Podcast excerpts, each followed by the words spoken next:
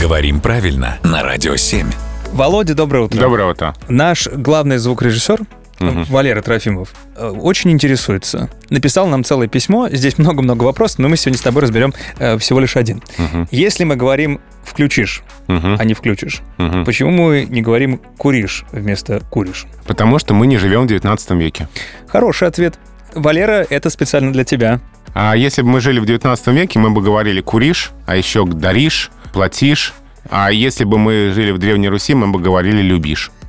Во многих таких глаголах ударение в личных формах раньше было на окончании, перешло на корень. То есть э, представим, что я встретил тебя случайно на улице, Мгм. тогда на древ- Да. в Древней Руси, Да. и говорю, Володя, ты куришь? Ну, ты бы сказал не так, ты бы использовал форму звательного падежа, это б- был такой особый падеж, ну, как, э, вот, например, «отче», «старче», вот эта форма. Да.